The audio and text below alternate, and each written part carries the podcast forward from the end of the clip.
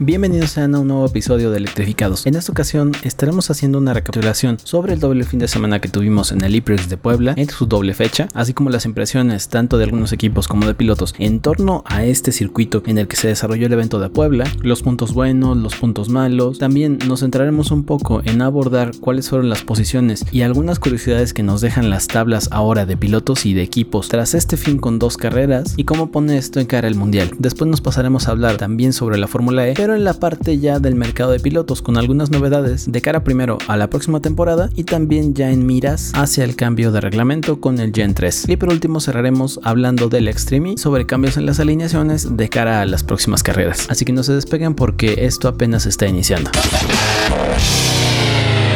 ¿Eres fan de las carreras y las competiciones de autos eléctricos?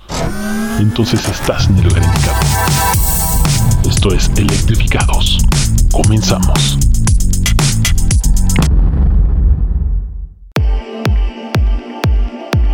Hablando directamente sobre la Fórmula E, tras el doble fin de semana que tuvimos en el EPRIX de Puebla, tuvimos tanto ganadores como perdedores obviamente, y entre los más destacados está el ganador de la octava carrera, Lucas Di Grassi, y Eduardo Montara con la novena, mientras que en los grandes perdedores queda Porsche con Pascal Verlaine para la ronda 8 y Oliver Rowland con Nissan para la ronda 9, quienes no lograron obtener ese buen resultado tras haber ya conseguido una parte en la clasificación y por una u otras circunstancias cayendo muy feo. Aquí lo primero que podemos destacar en el caso de Pascal Verlaine es ya eso que podemos denominar total y completamente como la maldición de Berlín en México, porque en todas las ocasiones que se ha encontrado en buena posición, en el caso por ejemplo de la ronda 8, recuerda mucho a lo que le pasó en México hace dos años, donde la línea de meta terminó perdiendo la carrera y posteriormente fue sancionado, y en la ronda 9 también fue sancionado por otro problema, pero con el fan boost. Entonces Pascal Berlain necesitaría hacerse una limpia literalmente para poder lograr un buen resultado en México, porque hasta el momento pues no está logrando absolutamente nada. En esta carrera que fue el sábado,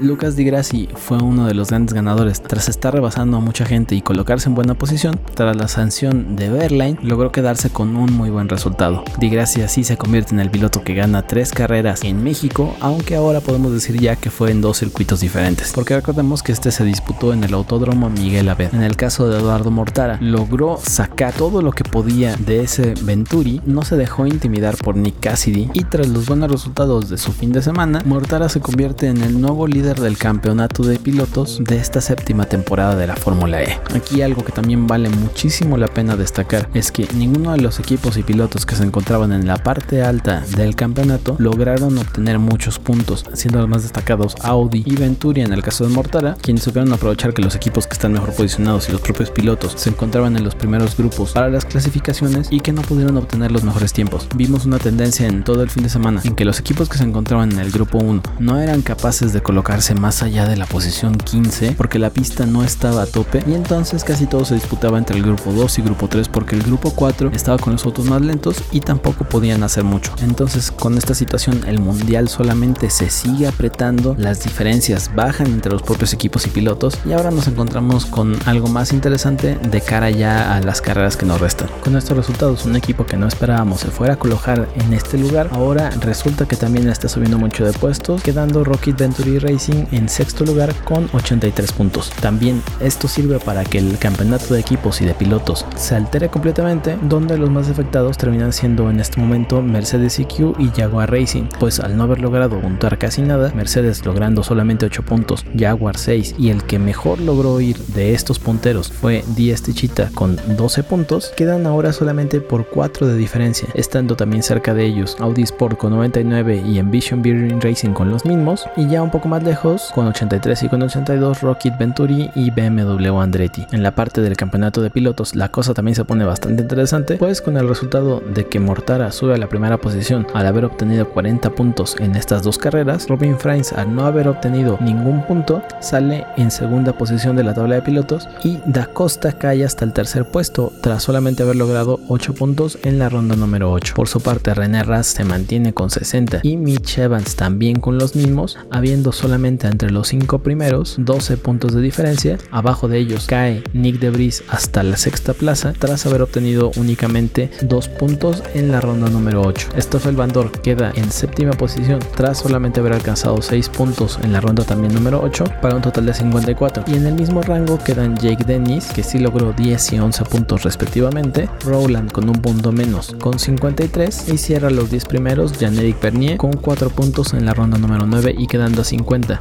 estando ya muy lejos con 22 puntos. Aún así, cualquiera de estos resultados pueden cambiar absolutamente con una sola victoria y todavía nos quedan carreras por delante, entonces aún no es nada definitivo y estas dos carreras en Puebla vinieron a compactar muchísimo más cada una de las luchas que ya teníamos, prometiéndonos un final de temporada bastante interesante en comparación a otros años. Esperemos esto siga así hasta la última carrera de la temporada para que esto solamente se ponga mejor. Entre los que salen también mejor tras las dos carreras son Pascal Verlaine que logró obtener 16 puntos en total, 4 en la primera carrera por la pole position y por haber quedado primero por grupos en la clasificación, perdió los 25 por ser descalificado y de la ronda número 9 logró obtener 12 puntos, quedando en 48. Di Grassi se posiciona en el lugar número 13 tras solamente haber obtenido los 25 de la carrera número 8. Y el último que también logra subir tras una segunda buena carrera es Nick Cassidy, quien se posiciona en el lugar número 14 con 37 puntos. Sin embargo, así como están las cosas, yo creo que Da Costa tiene todas las probabilidades de refrendar su título y ahora sí hacerlo campeonato mundial, pues solamente está a 12 puntos. Franz también, si para las siguientes carreras tiene un buen rendimiento, podría pasar lo mismo y posiblemente Rocket Venturi caiga otra vez de rendimiento y las cosas se pongan interesantes entre Vision 10 e incluso consideraría hasta Audi Sport. De los pilotos también que para las siguientes carreras pueden darnos un buen resultado, está posiblemente Sam Y Mitch Evans. Bird está en 49, así que lo veo un poco lejano, pero el caso de Mitch Evans es muchísimo más atractivo porque tiene los mismos puntos que el tercer lugar. Entonces les ha ido bien en lugares como Nueva York y podría ser un cambio otra vez de líder del campeonato. Y en el caso del campeonato de equipos, la cosa todavía se pone muchísimo mejor, pues entre los primeros 5 solamente hay 14 puntos de diferencia. Mercedes, que ha tenido muy malos resultados con la carrera 6, 7 y 9 en 0 puntos, sigue aún así en primer lugar mostrando el que fue su dominio, pero le lleva solamente 3 puntos de diferencia a Diez Tichita, quien sube a la segunda posición. Jaguar cae hasta la tercera con 109, pero Audi está ahí al pendiente acercándose cada vez más, ahora con 99 puntos y a su misma altura está Envision Virgin con 99. Si Mercedes no se pone las pilas para salir adelante y obtener otra vez unos resultados dominadores, le van a terminar comiendo el mercado entre Jaguar, Envision y también entre Díaz Tichita. Audi no lo veo tan cerca, aunque creo que fue un paso adelante de rendimiento que pudieron dar, pero para mí fue más por cómo supieron aprovechar la pista que les dio una oportunidad de estar más adelante. Y ya solamente para cerrar este apartado, dos temas más. El primero, Jean-Éric Bernier al terminar el doble fin de semana dio sus opiniones respecto al circuito de Puebla y mencionaba que esperaba nunca regresar al campeonato a ese lugar por las dificultades que tuvo a lo largo de todo el fin de semana. Primero por la falta de agarre, decía que en, los momentos en los que estaba lloviendo previo a la clasificación tenía un agarre y al momento de salir a marcar los tiempos tenía otro diferente, que el agua salía de todas las grietas que tenía el circuito y que era algo que él nunca había visto y también recordamos algo que no tiene el circuito de México. El pavimento sí del autódromo estaba muy descuidado, algo que hacía que hubiera muchísimos baches, pero también se asemejaba mejor a lo que tenemos en la Ciudad de México, a ese entorno urbano en el que se desarrollan las carreras. También por otro lado, hay que reconocer que la forma en la que se adaptó el mode quizá no fue la mejor. Se dieron muchos choques ahí de manera involuntaria, o que al menos sí se catalogaron dentro de dirección de carrera y que en el afán de tener una ruta diferente por precisamente la falta de espacio de la que nos encontrábamos ahora, hacía muchísimo más difícil que los pilotos salieran sin ningún problema de la zona de activación. Veíamos cómo se estaban cargando los pilotos que iban dando la vuelta hacia la parte de la izquierda y los pilotos que salían después de activarlo también salían por esa zona. Había un punto ciego en el que estaban constantemente chocando o constantemente teniendo que frenar para no impactarse que comprometía el rendimiento que los monoplazas pudieran tener. ¿Cómo yo lo solucionaría si siguiéramos ahí? O poner una línea que esté delimitando el estilo de boxes de hasta dónde pueden llegar los autos para así tener un espacio claro de dónde es la salida del attack mode y de por dónde tiene de límite para circular el auto, aunque quizá lo más conveniente hubiera sido poner una barrera, pero eso reduciría todavía más el espacio que existe entre las diferentes partes del circuito y quizá no fuera lo más conveniente. No niego que fue una buena opción, no niego que fue algo interesante el ver que se tuvieran que salir completamente de la línea de circuito normal hacia otra parte, incluso de la pista, pero aún así la ejecución quizá no estuvo tan bien. Entiendo por un lado que no tenían el espacio suficiente, pero tuvo demasiadas críticas, muchísima gente decía que era una burla la manera en la que se estaba desarrollando y no es la primera vez que este tipo de comentarios surgen dentro de la Fórmula E, dentro de los aficionados. Por un lado, me agrada que lo hayan hecho así, que se hayan atrevido a algo distinto, pero por otro lado también fue bastante arriesgado, incluso para los propios pilotos, los terminaba poniendo en riesgo innecesariamente. Más allá de lo que cada uno hiciera y de cómo condujeran, representaba un riesgo adicional para lo que ellos no tenían ningún control y que se debía solamente a alguna casualidad. Entonces quizá la Fórmula E quiera revisar para próximas ediciones, aunque lo mejor para todos, y espero coincidan conmigo, sea que regresemos al Autódromo Hermanos Rodríguez, donde ya está bastante establecido cómo se tienen que hacer las cosas y cómo funciona.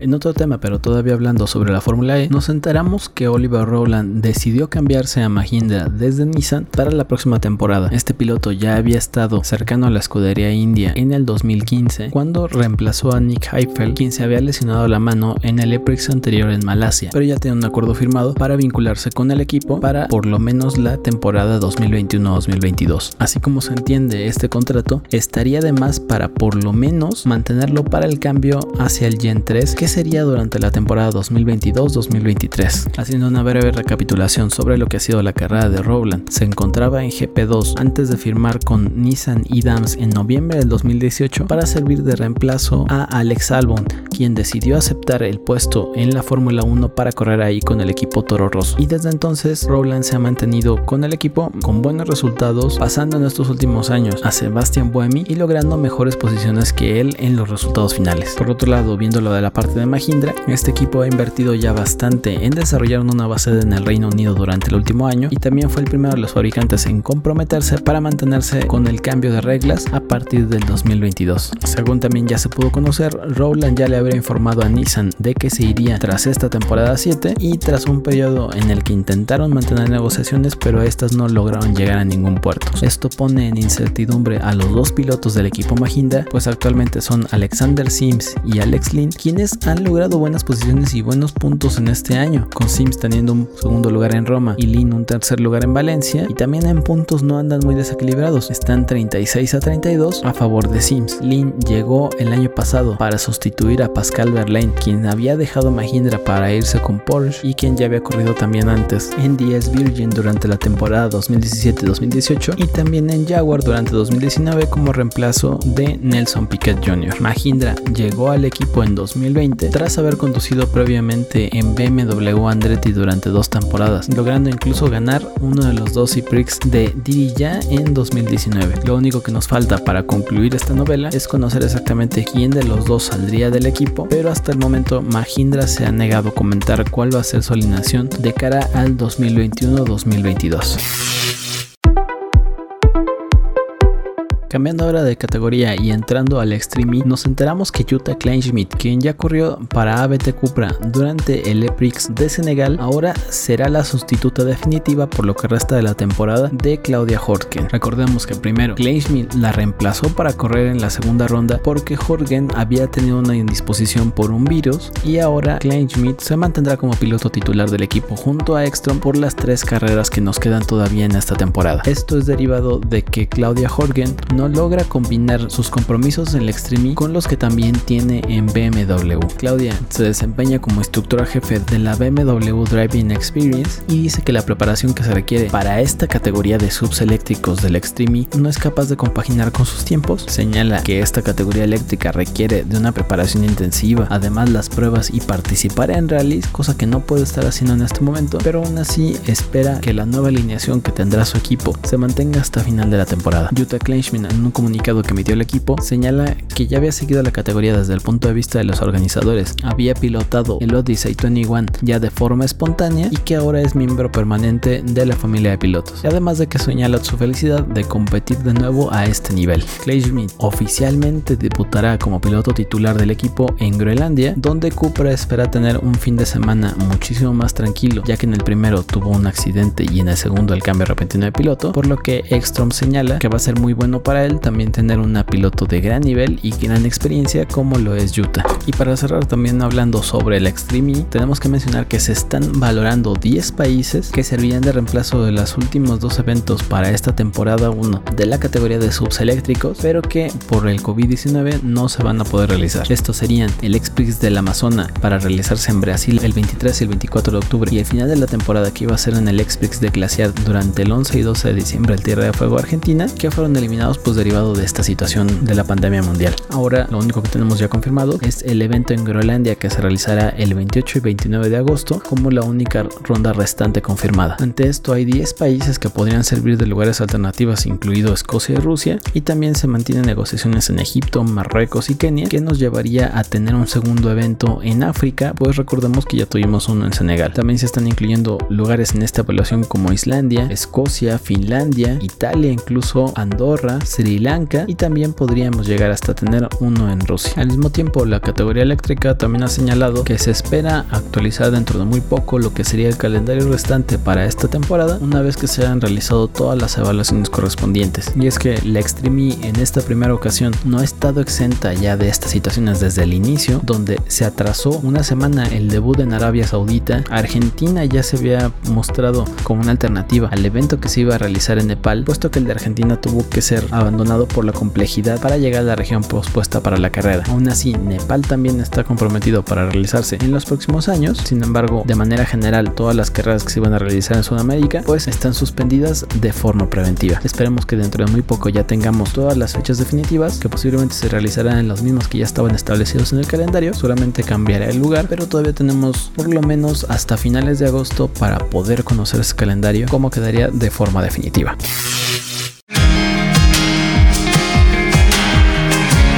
Así que esto ha sido todo por esta ocasión. Muchas gracias si lograron llegar hasta aquí. No se olviden de seguirnos en nuestra página de Facebook como Electrificados. También nos pueden encontrar en iBooks, en Apple Podcasts o en su plataforma de podcast favorita. Si lo hacen en iBooks pueden continuar con la conversación y las dudas que salgan o los comentarios que salgan ahí los podemos estar resolviendo durante las próximas ediciones de este podcast. Yo con esto me despido. Mi nombre es Gonzalo Hernández y nos escuchamos la semana que viene. Hasta la próxima.